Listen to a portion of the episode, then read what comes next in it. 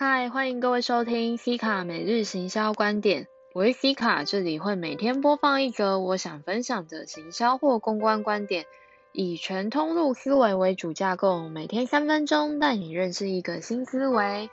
今天想与各位分享的是，品牌可以再人性一点。今天看一堆中国艺人在社群上高潮，就知道又有谁惹他们的习爸爸生气了。无论如何，习爸爸受委屈，孩子当然要一鼻子出气。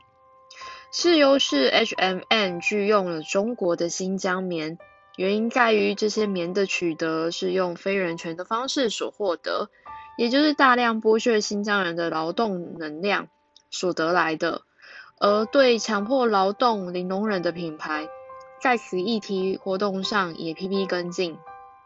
除了美、英、加、欧等国的制裁，H&M 还有 Nike、Zara 的母公司皆下架其中国棉产品。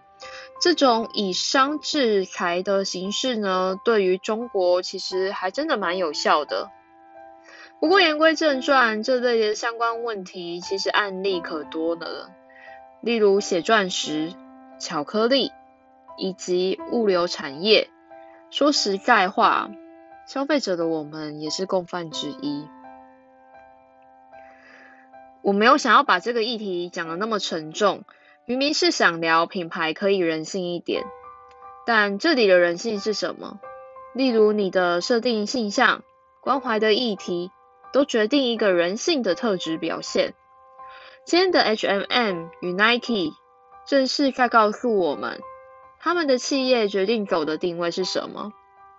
当然，今天舔共的艺人们也在定位自己要走的路是什么。总之，舔共的艺人开始抵制品牌，而那些欧美大厂其实敢下这个决定，就可知道后果。商人可以很伤人，但这里我看见商人对于世界的关怀，这不仅仅是 CSR 而已。更与你的 TA 组成有关。爱惜品牌其实就等于爱惜消费者。虽然有更多的钱不是坏事，但当有钱之后失去了做人的人格，也是蛮悲哀的。好的，我今天其实蛮难过的，尤其是台湾艺人许光汉也去舔供了。如果你喜欢的话，追踪我，点个爱心，分享，按收藏。我们明日继续，一日一分享。这些舔工艺人，拜拜。